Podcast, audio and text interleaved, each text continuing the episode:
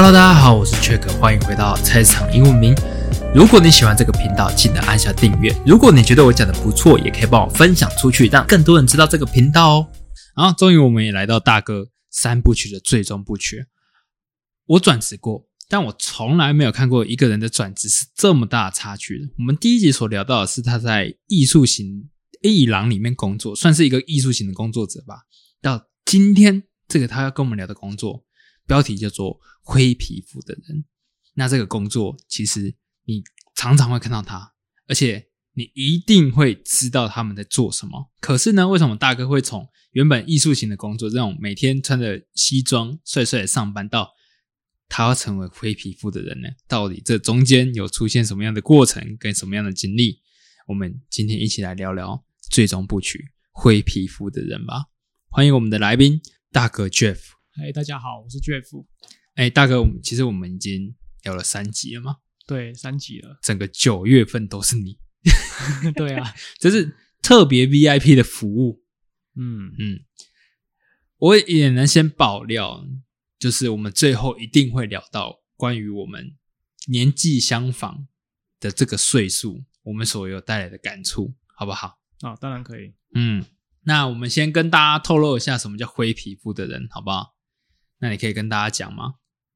灰皮肤人其实就是工地，工地上班的，对啊。但是其实我一开始并不是在工地上班了，只是因为刚好业务的需求而成为这样子的角色。好，那你这个时候时间点是你从台北回到台中这里是吗？对，我从台北回到台中后，大约两个月的时间就踏入这个领域。那两个月你在休息啊？对啊，好，为什么会踏入这个领域呢？哦，就是又回回归到一开始讲的，因为我写了竞业条款，所以译文产业我不能进去，然后再加上又发现说自己不适合做业务，然后我从这里面找到自己不足的地方。哦，像我们做画廊的时候，也会需要一些展场的相关技术知识哦，比如说像是钉墙板，或是做一些装潢的工作，然后再来是广告墙，哎，电视广告墙的一些相关工作，比如说也是像是拉线配线。就是你那时候跟我们分享蛋糕店，对蛋糕店这些属于技术底的东西，都是我没有办法去胜任的。嗯哼，虽然说我在学校学生时期的实习有接触过，但终究那是其他公班去做，并不是我去经手。所以呢，我回到台中想说，既然我不适合业务，然后也有竞业条款，那我怎么办？那我干脆就换一个新的行业吧。我就选一个我最不擅长的的一个工作开始。也太不擅长了，对，非常不擅长。而且这个地方很特别，第一个，他的工作性质是属于金属加工，嗯哼，做的这个工作是属于餐饮设备，跟餐厅有关，嗯哼。然后再来是因为这个餐厅规划，其实餐厅设备规划其实就会关系到你的空间，所以室内设计能力也要有。偏偏我最烂的一个设计能力就是室内图学，图学的东西我非常不擅长，嗯哼，对。但我去了这个地方。他们还敢录用你？对，因为他有看过，他是看这个公司很特别，嗯，能力当然重要，可是他看的是人品啊。对，他怎么看你的人品？从聊天的时候就知道了啊，不是一开始就跪着走进去这样。哦，当然不是啦，我也没有选在下雨天的时候穿着雨衣说我要面试，然后不是就是进来说我怎么当好一个工作者这样子？当然没有啦，已经我觉得说等于是给自己重新活过来的机会。我觉得说既然这一块。不一不一定会成为我未来的职业，那倒不如选择选定一个我最不擅长开始好了。嗯因为我等于是说，我既然在逆境，那还有什么？既然我过去那些逆境我都待过了，那如果选在一个完全不在行的地方，那也许会有不一样的发展。哇，这样对，会有不一样的。OK，好，那进去之后呢？你跟当初想象的有差很多吗？哦，当然差很多，因为公司中间有转型。可是我也从这一个这一份工作里面学到很多东西，也让我在后面的一些事业规划有一个很大的帮助。嗯哼，对，像什么呢？诶，我觉得是应该说它分很多类型。嗯哼，因为这工地工作里面，其实它很多是关键在于说一开始的洽谈。哦，有一个，因为我们在我们想要成立一个哦，比如说饭店、餐厅。甚至小吃摊，他们会有个理想。我们从沟通开始，到有所谓的设计图，然后再如何去安排所谓的施工，如何让它从图纸变成可以使用的东西。嗯哼，对，中间你要经过多少的沟通跟一些修改，然后最后到摆设位置，最后让等到整个空间全部规划好，直接可以使用的状态。这个流程很复杂，但你说复杂也不复杂，因为很多时候都是别人帮着你一起去完成它。嗯，那我从这个阶段里面，我学到了一个很重要的东西，就是沟通。哦，真的，要不然就是你沟通到一半，哎，盖不起来，那也是白做工。对，然后尤其是在工地这种地方的沟通，就是如果你今天你不是这个产业的人，或是你非技术底，或者说你看起来太年轻，工地师傅不会甩你。哎，可是从刚刚听到现在，你不算是一个工地的人吧？对我完完全全不是，我只是曾经有做过什么工程的。我我之前有提到说，我一开始第一份工作是做冷冻空调的一个绘图工程师吧，嗯所以那时候其实图学我有，只是那时候只是先选一个比较简单入门的工作。嗯对我只是凭借着这一个能力再重新开始而已。啊，可是这样子听起来也是说你是比较属于在一个能说是建案吗？还是一个企划还是什么的？那个什么说？都有。那说我们说建案好了，好，一个建案的开始，你是负责前端的部分吧，跟业主沟通、画设计图，然后开始做布置。可是后面施工的部分还是交给工地工人去做吧，对不对？对，因为那时候公司想要做的是一条龙服务。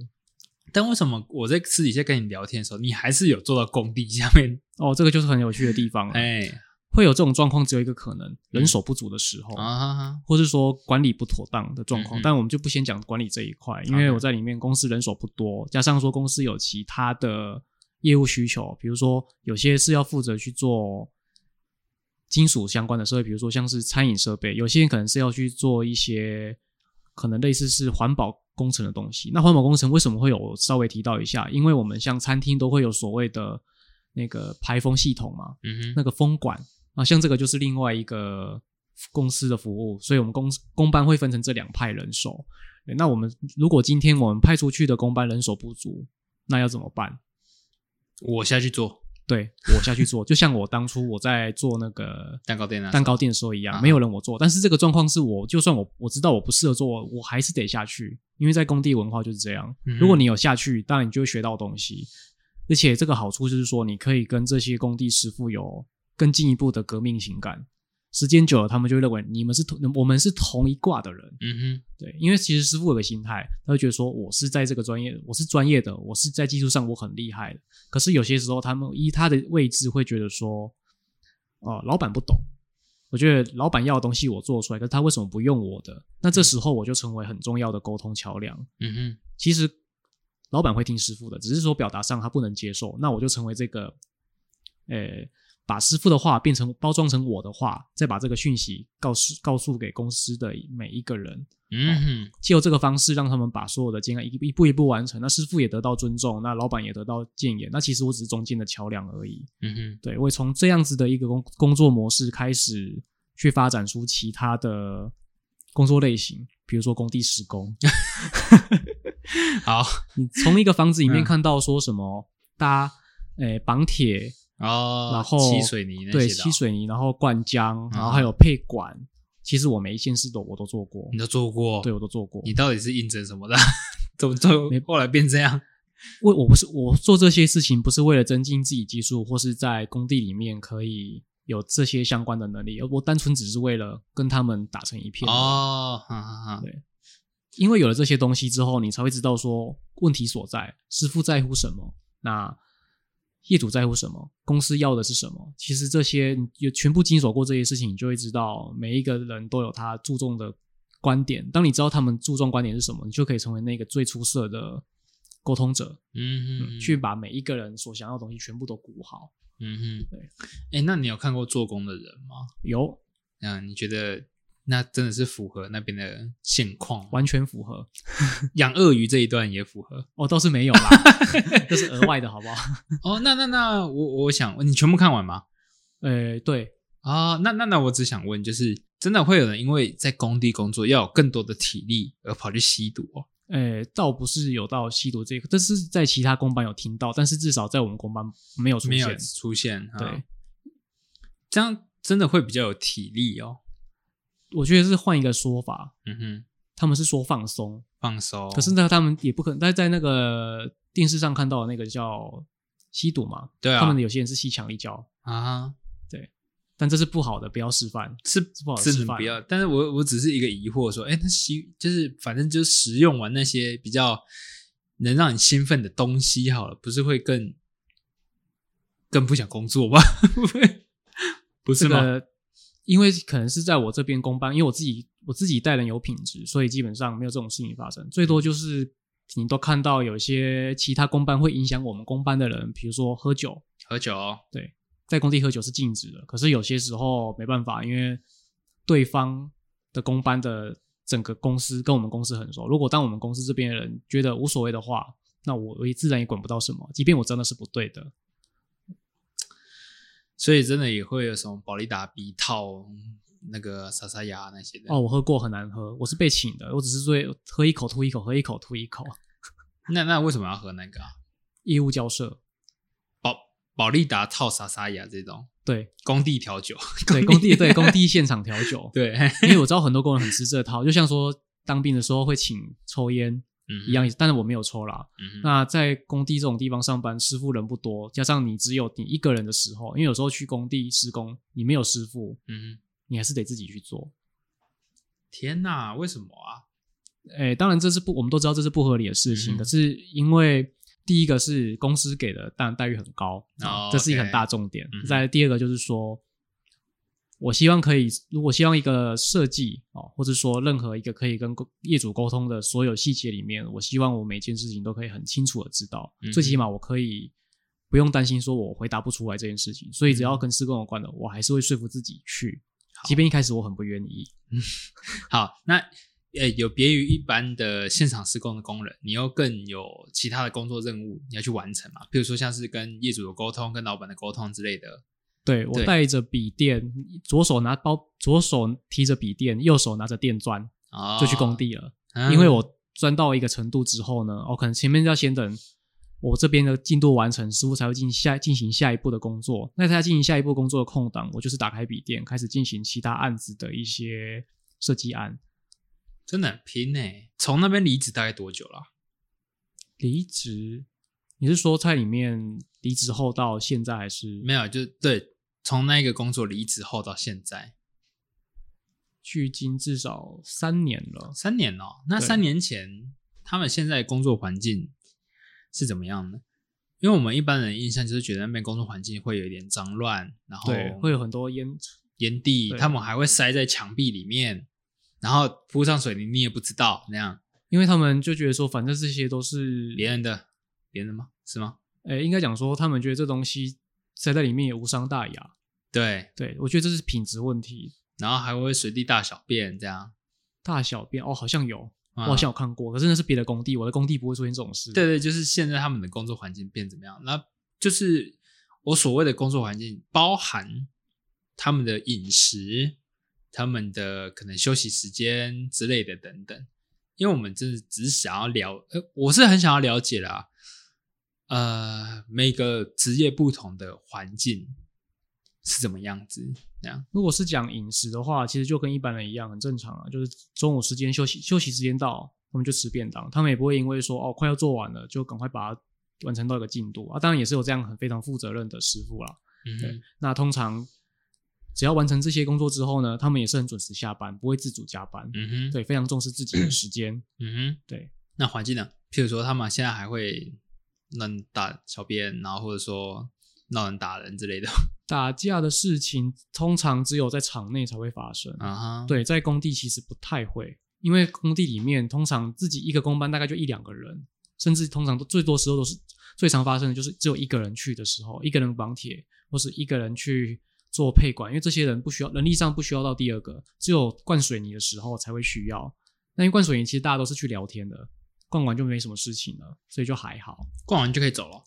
换完，然后就是把它刮平放干，这边也不是也不是也不是放干啦，就是完成到一个进度，觉得没都看起来都没问题了，就会直接离开，很快速的。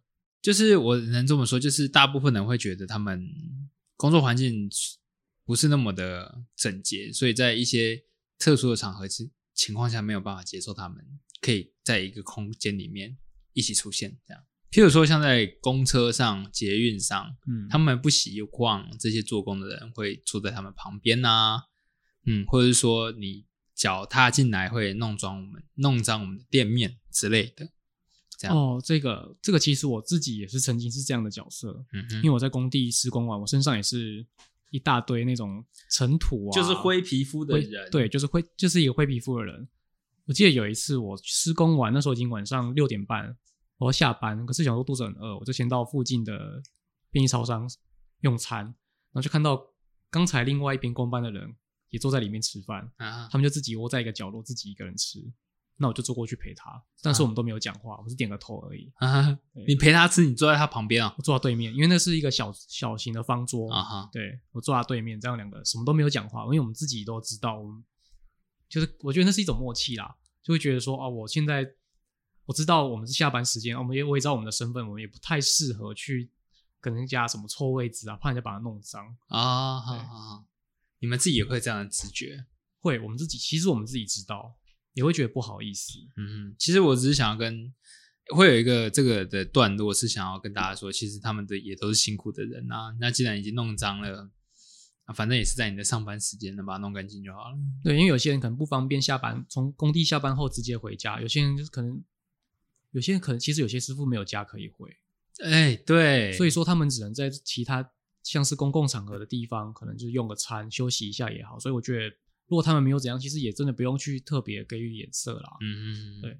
真的，大家如果说对这个世界更更友善一点，我觉得对，因为我相信事情会更顺利一点。对，因为相信很多有些人是无家可归的人，或者说他其实下班后不知道自己去哪，只是说这些人可能我们平常看得到，但是不晓得他是谁。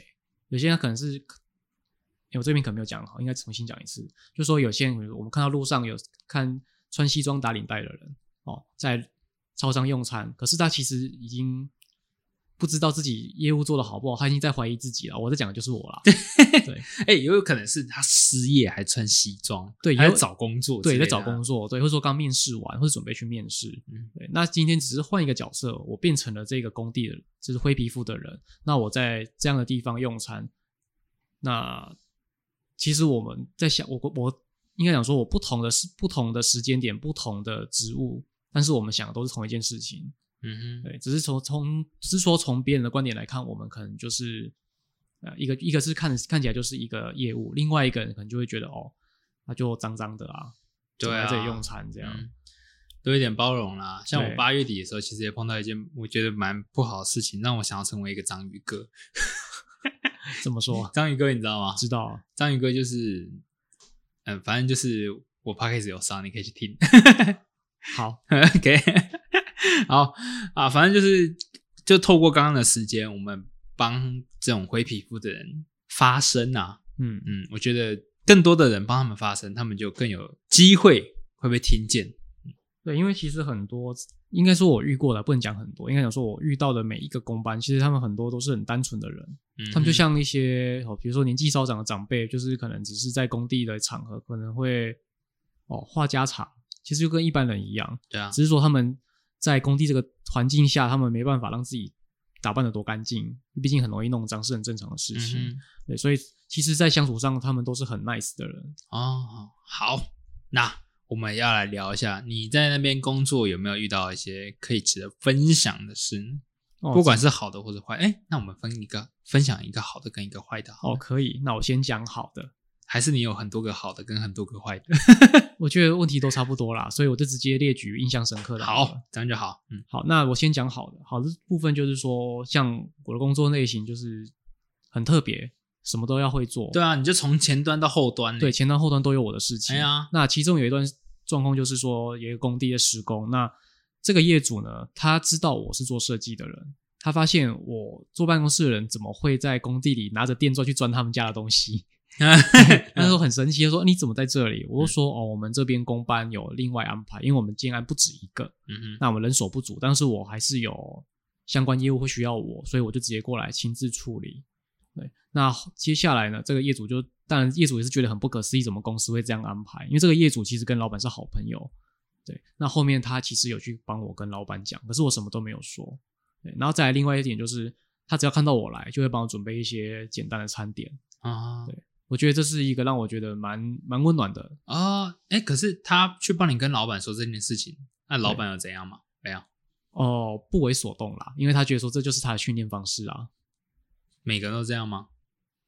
还是只有你？因为我的角色比较特别，我其实当时公司请我来，是想要培养成主管这个角色，主要的就任务就是做沟通协调，嗯哼，对，去做一个像是业务主管的这样的一个人物。但是同时你也要会一些工程的基础、技术、施工，还有设计，对，还有一些材料的一些一些学问，全部都要懂，因为懂了这些才可以跟每一个不同的合作厂商去沟通。嗯哼，他希望我扮扮演成这样的角色。天哪，那那这算是在那份工作碰到比较窝心的事吗？对，可能有些人听起来还好，就是客户的部分而已嘛。其实我觉得，如果说这个客户在乎你，然后就帮你发声讲事情的话，那我觉得都是很 nice。哦，对，有些嗯客户只会觉，得说，哎，你不错，但他什么都不会做。嗯嗯，或者说发生问题，就然后明明不是你的事情，然后却只会找你，就像那个店蛋糕店的案哦例一，样。蛋糕店那个案例，对对，对类似像这样。对，那这样算好的客户吗？嗯，不是哦。对，对他虽然有买东西哦，嗯但他嗯嗯嗯嗯，就是客户，对，对不是不能冠上一个好字这样。对，好，那不好的呢？不好的是不是？不好的话，但其实这种不好，其实就跟客户无关了。我遇到客户其实都不差啦。那最大问题其实还是跟内部有关。还是内部沟通的问题？对内部当然，其实沟通上不可能你跟每一个人都很要好，就是一定会有一个那么让你头痛的人。其实有一句话是怎么说的啊？就是每一个工作环境里面，一定会有一个大家都是讨厌的。对，就是大家都讨厌的那一种人。对啊，如果说一个工作环境没有大家都讨厌的，你要小心。你可就你可能就是那个被讨厌的人，就是你这个是一个很神奇的一个循环，对对不管在哪都会遇到。嗯，哎，就是这这这一定会有哎、对啊这一定会啊。那那个人怎么样了？对，那我其实我一开始在这间公司的时候，师傅基本上是不不太熟悉我是谁，是一直到我后面跟着他们一起出差，边做边学，边跟他们聊天，然后后面才开始慢慢有一点有一些初初步的认识。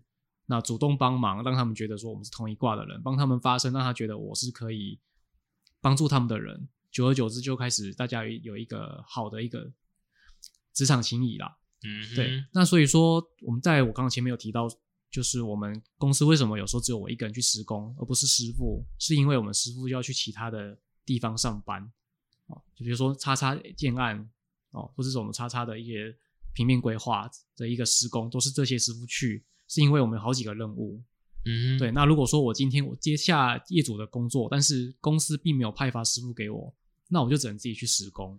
我是因为这一点才开始慢慢发现说，怎么会有这些问题？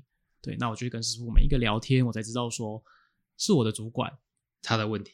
对他，他把所有的，他是跟嗯他是跟我的老板讲说，我做这些其实很没有效益，钱赚那么少，那倒不如跟着他一起做他的事业，因为他问我们事业有分两块，一个是我老板自己起家的事业，一个是老板后来发展的。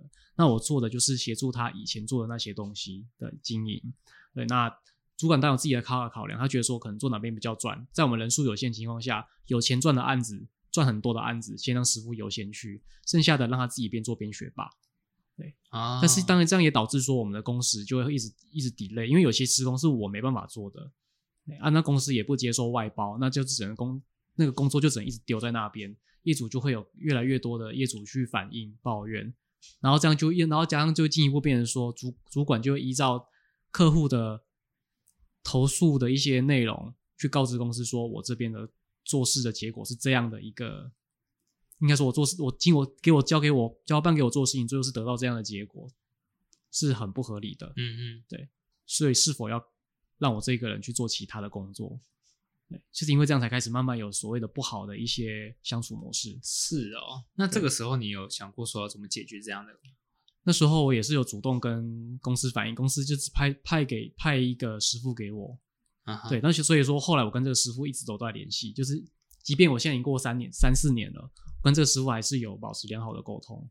啊哈，对，因为他是里面也也是唯一一个我觉得做事最正派的人啊。可是讲认真的，碰到这种事情，除了反应之外，好像就没有其他的选择了。真的没办法，有些师傅会师傅会知道说没办法，因为公司决定说做公司这边又讲说任何事情都听这个大主管的话，师傅也不可能说哦，我不要做，没有这种事情啊，他只能照做，所以这跟师傅没关系。嗯，只是说有些地方可能比较不好，就是大主管会去用其他方式去去给他们好处，给他们好处，让他们知道说，哎，跟着我做你们会赚钱，跟着他做你们什么都拿不到，就喝个饮料而已，这个算什么？我这里有好多东西，光这样去比较的话，孙师傅很单纯。有正义感的当然不会去拒绝这样，但当然会拒绝这样子的一个，我们讲难听点叫贿赂。嗯，那如果是其他一般比较觉得说哦以利益为取向的话，那当然就会有所谓的派系产生，到最后就变成我只有一个，除了我一个以外，还有另外一个师傅是陪着我一起去做任所有的工程。但我也是从这个师傅里面学到最多东西的一个的一个师傅啦。其实有时候觉得这样子，他们在内部搞这些斗派系斗争，对于 一个只有领几万块的人来讲，哦，觉得好没必要。这个就是没办法，那内内部有自己内每我相信每一间公司都有他自己内部的一些矛盾点啦。对啦，这一定会的啊，所以就可以听得出来说，哎，你一开始说这间公司管理上面有问题，这点就是可以听得出来啦。对，嗯。好了，那我们还是回来工作上面啦。这些内部的事情，就觉得就也不能说些什么啦，因为那也不是我们这个职位可以改变的事。对，因为我觉得说，如果你这一这一像我这样的职务，如果要就是本身虽然没有业绩压力，但是你要有一些成绩的话呢，真的还是得跟这些公办的师傅有良好的关系。因为如果有什么施工修改，或者说临时要跑什么地方要拿什么东西，这些师傅都会为愿意为你效劳。我觉得做做到这样子，你这个事业就已经成功一半以上了。嗯嗯，对啊，当然我那个状况是真的是例外。对，好，那除了你之外啊，身边的同事啊，因为你刚刚有说嘛，有些人是无家可回啊，有些就是比较看不出来他们目前的状况是怎么样的。那你有听过说他们的状况是怎样比较特别的吗？比较特别的，对啊。哎，坦白说，还真的没有哎，就是都很正常，其实蛮正常。因为我我这边遇到我这边的这个工班师傅，都其实生活都都各有各的家庭。对我遇到那种比较可怜的，都是别人的工班，所以我觉得我的公司还算不错。嗯，那你听过是怎样的？听到的就是他在工地的时候是一个很开心的人，嗯，看起来古灵精怪的，很不很像是一个有年轻人灵魂的一个。那样是怎么讲？一个老阿伯哦，小身体身形很娇小，赤子之心的，有赤子之心的那一种，对，很单纯。可是当他一个人吃饭的时候，他完，因为那时候我去吃饭的时候，就注意到这一个人，我去注意他互动。后来去吃饭碰到他，就发现他另外一面。他这一面呢，其实是他最不想让人家看到的那一。吃饭，对，就是我前面讲我在便利超商遇到那，对，遇到他嘛，哈，对他他怎么了？不就吃个饭？对我只有跟他聊，我后面有跟他聊几句哦。那他是有跟我讲说，他每次下班后，他都不知道自己要去哪里，所以他很最喜欢上班，是因为他这里有同事可以跟他聊天，就算是吵架，他还是很珍惜这个情感。可是等到他回到，等到下班之后，他就真的不知道自己去哪里。他没有家吗？就应该说他有家，可是没有人，没有人，没有人。他爸爸妈妈、兄弟姐妹、家人呢？哎，这边他没有提到，他只只他只有讲说啊，他离过婚，嗯，那小孩也没有跟着他，嗯，啊，爸妈他好像可能他那个年纪应该也去世了吧？嗯，或是说可能在老家之类的，他出来赚钱工作，所以回到家他是一个人，对，他在家也很无聊，没有什么休闲嗜好，因为我知道有些师傅喜欢赌博。对对像我们那一我们的像我跟我跟我最好师傅，他曾经就是因为很爱赌博，所以他常常跟我说，我其实你看你有看到那像我们就是跑那个建安的路上，我看到几个不错的房子，他都会跟我说，你们看那边那个房子，他进去很漂亮，他不是他会跟我讲说那一栋哦，其实我可以买得起，我买得起，我说哇塞，那你怎么不买？然后说因为十年前被我赌光了。靠，对对，他这个这样跟我开玩笑哦。十年前赌过了，对，五年前、十年前都就爱赌，嗯，不然他早就有一栋房子了，现在是租房。哦，好哦，那是他自己的问题，对，对，是自己的问题，对，自己爱赌。可是那个六十岁的阿北就就是一个人生的经历，对对对，我从他身上看到，应该怎么讲？每一个每一个行，每我相信每一个职业人。每一个工作者都应该都会有遇到一些这样子的人啊，对，只是说我们可能要多，就是可能要给予一些关心。嗯，你可能可可能在职场上看到一个很活泼的人，可是他你可能不晓得他真的是把职场当成自己的家，并不是为了做，并不是为了生存而做出这样的一个行为。也是真的是他的家对，对他来讲，职场就是他的家。对，其实我在台北也是这样的心态，啊，因为我在台北我没有朋友，我回到宿舍就只有一个人，而且是老旧公寓，所以那时候还没有发觉自己在职场上觉得，哎，跟这些女女性相处有发现一些不好的相处状况，以前我都会觉得把这里当成自己的家，所以我喜欢上班，不喜欢休假，就是这样子。所以他也是这样的人，只是我们的职位不同。对，所以我在那那一天吃饭的时候，我才会慢慢觉得说。其实也不是我自己没有很惨啊，因为其实很多人都跟我一样，只是他们可能面面临的时间点跟他的职业可能就有所不同。哇，这真的是我们可能是其他工作可能看不太对，因为这个如果没有在其他厂的话，其实你是很难看到，甚至你可能你身边那个一二十年同事，你都不晓得他原来是这样的心态在这边上班，他真的把自己当家，并不是为了业绩而留在这里。嗯，真的蛮蛮蛮特别的一个故事。对，嗯，其实你刚刚那个故事也上让我想到我舅舅。哎，是叫舅舅吗？舅舅就是妈妈的兄弟啊。对，他是舅舅。那很特别，是我们从小的时候其实不是住在市区，我们住在一个乡下，然后到我国高中的时候才搬来。在那之前，我应该也在乡下生活了十几年了吧？我从来没看过这个舅舅。搬来市区之后，我才知道说，我有一个舅舅哎，然后每年过年他都会来，那他一样也是灰皮肤的人，嗯，那我妈妈也常说，他是呃他们姐弟里面最不受到疼爱的那一个，就从小没有人管，所以到长大也是，然后直到最近几年，他才会在过年的时候来我们家吃饭。嗯，那其他时间就不知道他在干嘛，就就像你说的一样，他回到家里他也没有人，他也没有结婚，然后他的家人都也没有跟他生活在一起，因为他家人就是我妈嘛，然后我妈的妈妈也跟我们住在一起，所以就也没有人跟他住在一起，这样。所以每当有可能有事情要庆祝的时候，譬如说像是父亲节、母亲节，我妈妈都会叫上他。有一次。母亲节我请客，他还叫他来，我超不爽。多一个人要付，是这样吗？对啊，就多一个人要付啊。那时候啦，哦，那时候就觉得我跟他没有很熟，而且他又不是我妈。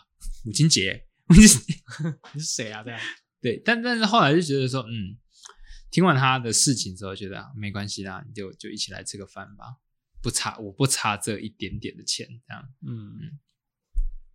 对啊，我一直觉得说，在工地工作的人其实有很多的故事性可以去探讨。对啊，因为我这部分其实只是一只是一个小故事而已。我相信其他地方一定还有很很多像可能比他们更过得更辛苦的这些人。嗯哼哼。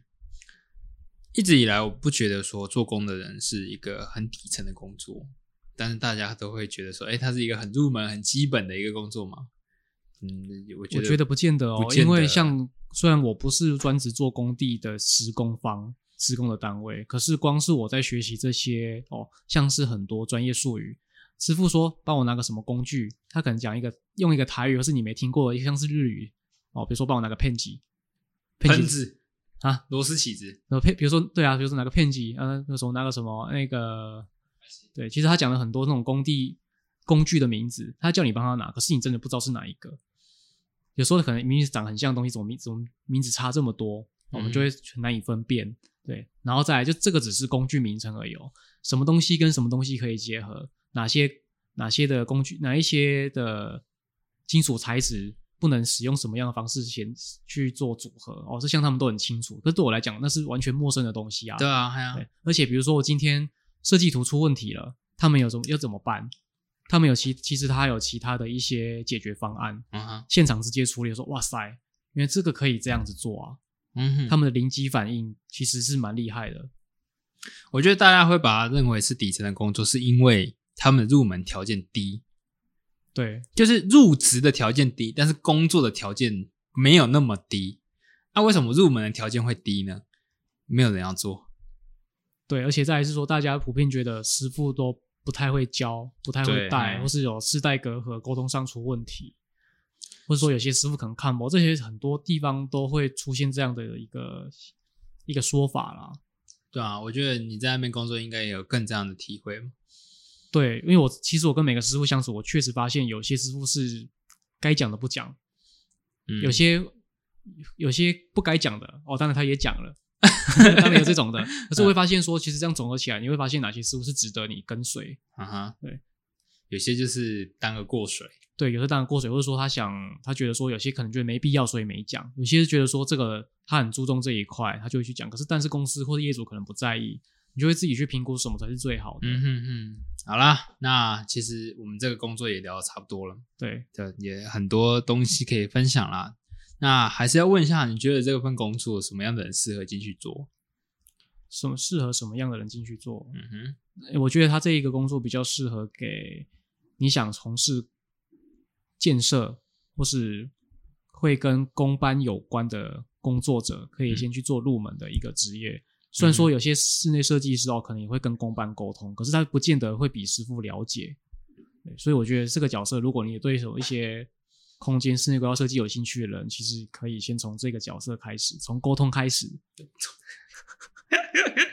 还是还是回到最基本的要素，沟通。对，沟通真的很重要，而且我觉得这个也不这个沟通能力也不限于说这个产业，其实很多产业的工作者都需要这这种能力。而且我觉得这种方式的沟通最有效果、欸，因为我就是说你可以训练的最有效果啦，不是说你沟通完之后就很有效果。对，因为我是我是以这一种说哦，我虽然我不了解你的专业可以的深度，但是我至少我有经一起跟你参与过，我觉得光这一点就可以让你在职场上有很大的帮助，因为当然知道说你是亲力亲为的，尤其是对于像因为工地，其实你看到很多都是长辈，他们、啊他们很喜他们喜欢被崇拜，喜欢被夸奖，被捧，被捧，嗯。对，可是捧要捧对，你要让他知道说你捧你你捧一个人，你不会随便乱捧，但是你要捧的话，你就会捧说你这个真是做很好，值得学之类的，他们就觉得说你这个人说话是很肯定，不是那一种业务嘴啦，业务嘴哎，对对吧、我觉得你刚刚给的结论很棒啊，就是要学会沟通。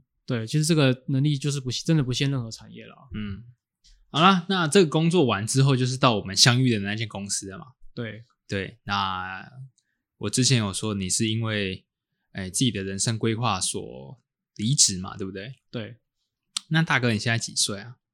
三十嗯，整吗？整啊，哦，人家常说三十而立啊，你对你的人生已经三十了，在这一年啊，你有什么特别的感触吗？哦，也是先从前面工作开始，虽然看起来好像是乱无章法的乱选工作，可是其实这些都有迹可循。我会觉得我到现在做到这一步，我觉得我没有白选这些公司。哦，起初的译文产业，嗯哼，还有画廊，到后面的工地沟通，我培养出最后把这些能力整合起来，运用到这家公司，对，那也做到相当不错的成绩。对，是因为公司刚好是跟工程有关，然后同时又有跟产品销售有关，就发现哎，诶怎么这么刚好？我以前学的东西全部都用上了。嗯哼，我以前我最一开始我不会去丈量什么尺寸，去配线配管做空间规划，可是我已经会了。那译文产业你可能需要一些介绍，我也从嘴嘴巴上讲的东西变成文字化，嗯我慢慢的可以去把这些东西运用到后来的事业发展。我也觉得这些都过去虽然发生很多大大小小事情，可是我都觉得很值得。对，那虽然说我在这间公司虽然待时间也没有很长，大约一年半的时间，嗯哼对，那我也把我可以给公司的一些很棒的建议跟一些实际的展示，我都提供出来，我也觉得心内心就是问心无愧啦。嗯，嗯对，只是比较可惜的是，刚好后面刚好有一个比较其他的事业发展，让我做出这个离开的决定。啊，对，那三十而立嘛，所以我现在就是走在这个创业的路上。啊，对对，那我慢慢的会把我想要做的事情都整理起来。嗯哼，对，那也借由这一次的访谈，也让我更确定说，我现在做的每一件事情其实都是有意义的。对，那我也希望说，虽然说我后面工作类型可能会完全不一样，我的角色可能会从员工慢慢的变成，诶应该说从员工到主管，再从主管变成创业者，嗯思维会不同。可是唯一不变的是，我曾经跟我一起公司过的这些朋友，我都会跟他们继续保持联系。嗯因为他们我知道这些人都是人才，所以以后有什么一些合作机会，我都会好好的扒住他们。合作的关系啦。对对对，好，那你觉得你是一个努力的人吗？呃，应该说，我不知道努力这个程度怎样才算努力，我不清楚。但我只知道说，我对于一件我确定的事情，我会一直投入下去。我觉得这是一个必经的过程。对因为努力对这一个词对于大家来讲，其实定义每一个人对定义都不一样。也许我觉得我很努力，别人觉得我不够。有些人也许我做的太努力了，有人有些人觉得还可以再更好，还可以再更好。嗯，对，因为其实会问这个问题是想要知道，就是你觉得现在的我们算是有成就的吗？呃，应该会说这么想这么问是想要找一个同年纪的人，然后也是刚好你又跟我符合，有点相似，是因为你不断的一直在转行，嗯，对，而且还是跨很多类别的对，而且还我觉得比较好玩的是，竟然可以合在一起。啊。好，对，到到这个年纪这个阶段呢，我们还这样子的一个成绩，我们这样是不够努力吗？不够努力，为什么会觉得不够努力？所以我就想要聊聊看，就是你看三十岁也有人成家立业嘞，然后也有人过得很不错的生活，我们怎么还是在寻找自我的感觉？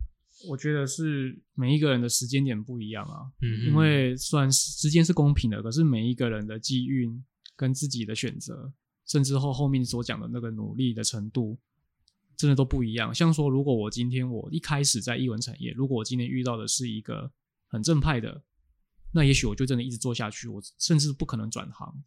对，那如果说我今天在工地里面，我找到自己的价值，然后我有属于自自己的工班，那也许我就一直做下去。可是人生没有任何一件事情是你觉得它可以一直顺遂下去的。嗯有时候你遇到那种状况，你是不得不跳跳脱那个圈子，重新开始。对，那有些人可能很顺利，一开始就已经有有已经有定位好自己的发展，所以这个三十岁只是因为可能大家因为这一个俚语啊、应该是讲应该讲俗语哦，三十而立，大家就会用三十当一个标准。可是有的人他成长的那个关键点并不是在三十岁，有些人可能三十五甚至四十岁都不一定。那我觉得说，三十岁只是一个参考值，但不能当成是自己一定要去完成，在三十岁的这个时间点一定要完成什么。我觉得这样子的话，反而会限制你的成长，甚至会可能让你误判每一个选择。嗯哼，我觉得你讲的很棒。好了，那你这样其实有解决到我们同样可能为了这个年纪所困惑的一些男男女女。对，嗯，可以大家给大家做一个参考了。好啦，那我觉得三十只是一个数字，你所做的任何的决定，才是能够影响三十之后的人生。嗯我觉得三十是一个很棒的数字，诶，嗯，因为你看三十岁刚好是你经历的最多时期的一个总结。嗯，你看你在三十岁之前，你经历了什么？出生、幼稚园啊，小学、国中、高中、大学，男生加当兵，女生没有加当兵，出社会，然后有些人会有转职，九个阶段。三十岁之前，那三十岁之后呢？你有经历什么？跟你讲一点点，工作、结婚、退休没了，三个对，没了。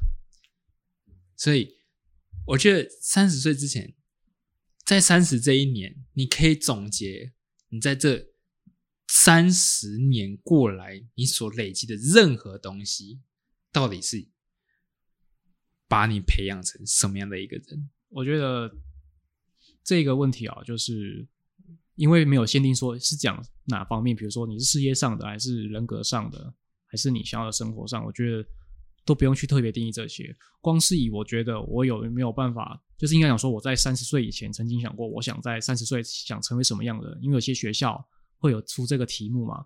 你希望你在几岁的时候成为什么样的人？哦，可能会放什么时空胶囊。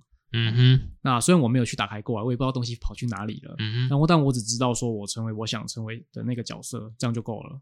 ，OK，对大家都要为了自己的人生所负责了。对，因为我是因为毕竟自己本身有一些业业务的潜质在，那我会知道说最重要就是你的言行举止关系到你所有的嗯发展。对，我觉得很就是有以前的你的那些经历，我才可以看到现在的大哥。哦，对对对可以这样子说，也可以这样子说啦。你三分之一的人生决定你三分之二的生活啦。对，因为一个人格养成，你大家大家看到你会知道说你是一个什么样的人。那我知道我做事情的态度，跟我做事情的一个，也不也不一定这样讲说事情，应该说看到我或者说我的生活，取决于我去怎么看待每一件事情。我觉得那嗯个观点培养起来，我就觉得嗯，我有达到我到的达到我要的目的，嗯精神上啦。对，对，事业事业还是另外一回事，还在努力中。事业啊，有时候真的是一个机遇啦。我最烦恼的其实也是我的事业。我三十岁每一个愿望，我都帮他上一个 buff。第三个愿望不是不能讲吗？嗯，嗯，我都帮他上一个 buff。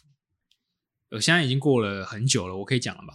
哦，应该没差吧？我第一个错愿望都是说我希望我的工作顺利，然后第三个愿望不是不能讲吗？嗯，我第三个愿望也是我希望我的工作更顺利。全都是工作，没有没有，第二个是说什么？第二个工作，哎，第二个愿望会因为场合的不同而所变更。哦，就是就是给一个 就是如果在工作的时候，工作的时候庆生，就说希望我的同事都能健健康康，然后在家人帮我庆生的时候，希望我的家人健健康康的，类似，变对对对，一个变动的一个对对，可以可以变动的选曲子，它是一个过水的。项对过水的，但是我第一个愿望是 buff 我第三个愿望的，他们是双重 buff。就是希望工作顺利这样。，对，然后希望工作更加顺利，他们就是双重的 buff。嗯嗯，希望有这样的 buff 加成。好啦，其实我们也过了三分之一的人生了啦。那你对于之后三分之二的人生有什么样的打算跟期许吗？打算有人有人问，过你这样的问题吗？嗯，没有，你还记得你今年三十岁的时候庆生的时候你在干嘛吗？我好像没过生日诶。我跟你讲，我也没过，对，我好今年我也没过。我好像就这样就忽略过去了，这样。就当天没过啊，但是其他天我有过啊。哦，对，其他哎天有，可是就是没有在特别的在当天这样过。，对，但是我们是不是应该要在当天庆生还是怎么样的？因为就是就像我说的，你就是三分，就尽管说你不要去 care 这个三十这个数字，但是你也过了三分之一的人生了呢。嗯，三分之一很多诶、对啊，我们是不是那时候要庆祝一下？现在是不是想一想，是不是应该要一个仪式感，对？那我们还是等一下我们去庆生，可也可以啊，补庆生，补庆生，庆祝我们三分之一的人生。三分之一耶！你我可能活到三分之二我就挂掉了，所以我可能活了二分之一的人生。对，所以都不一定啊，这只是这个三分之一也只是一个概率啊。嗯，但是就是我能活到三分之一，我觉得很棒了。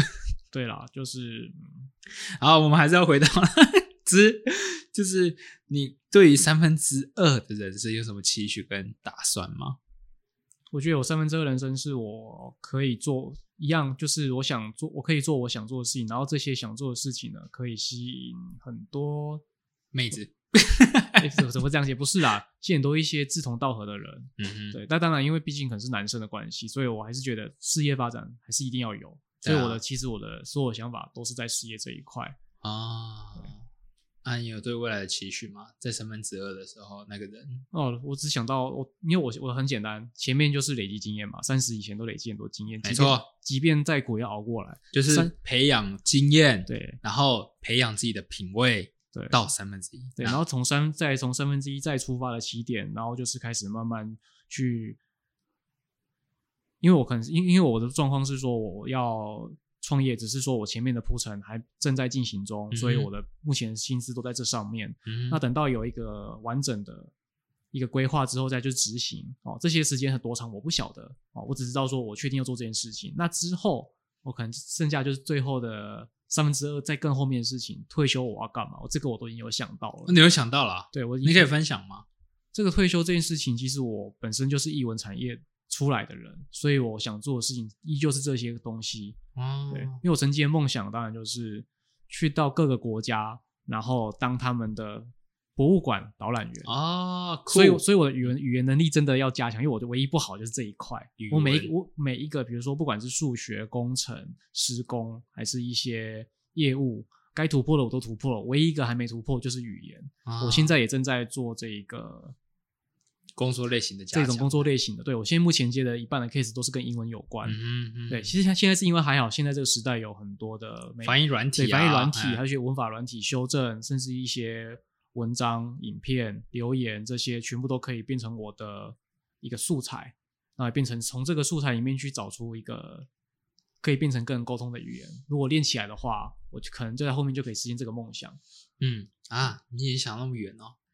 这个其实在我进入画廊以前，就是应该说决定画廊去去就想到了画廊工作，我就影响到我之后想怎么哦过。我只想到我的退休要搬去澎湖而已，吹吹海风啊，看看海啊，看着那些船啊，因为我很喜欢澎湖啦。我只想到这一点。因为我会这做这个决定，是因为我因为因为爸爸因为家人家人不可能陪你一辈子。那如果我说你又没有成家的打算，那你之后的人生就只剩自己跟朋友，那客户也有可能是你的朋友嘛。那如果说到更后面的时候，你也不晓得你后面会有谁陪着你，那倒不如就让兴趣去把我后面的一个去推，就推进我后面的人生。嗯，我就是去到各个国家服务。很有品味的一个退休生活。对对对，就是我一样可以当我最想最想当的这个角色，导览员、嗯介绍故事。好，对，那我觉得我三呃，我对自己三分之二的期许呢，除了生活，呃，除了事业稳定之外，能够持续创造出让人家感动的东西吧。那比如说像是一些作影品、片啊，影视作品啊，对啊，嗯，就这样没了，希望啦。期互相期许啊。好啦，那我觉得很棒。最后我们以三分之一这个人生总结来做一个 ending，那算是也是大哥符合，哎，算是也是符合大哥三部曲都符合三这个数字。对，对，像一个幸运的三。哦，我已经开始习惯我三十岁这个年纪了，有点多愁善感，但还是想要继续努力下去。这样，好啦，那我们最后就跟大家做个告别吧。好，就是希望之后还有机会可以邀请你来上我们节目，但短期间应该是不会啦。你已经上了三集了那一段，还是你想要再聊什么？这个铺这个九月份都是我下之后给给人家一些空间空间吧，而且讲一些不一样的东西。嗯啊，我知道，下一集我们可以再聊一下情绪勒索 啊，直男如何面对情绪勒索。哇塞，这个话题应该很多人想看。好啦，好了，好，我们先结束今天的节目吧。那我是 Jack，我是 Jeff，我们下个节目见喽，拜拜拜拜。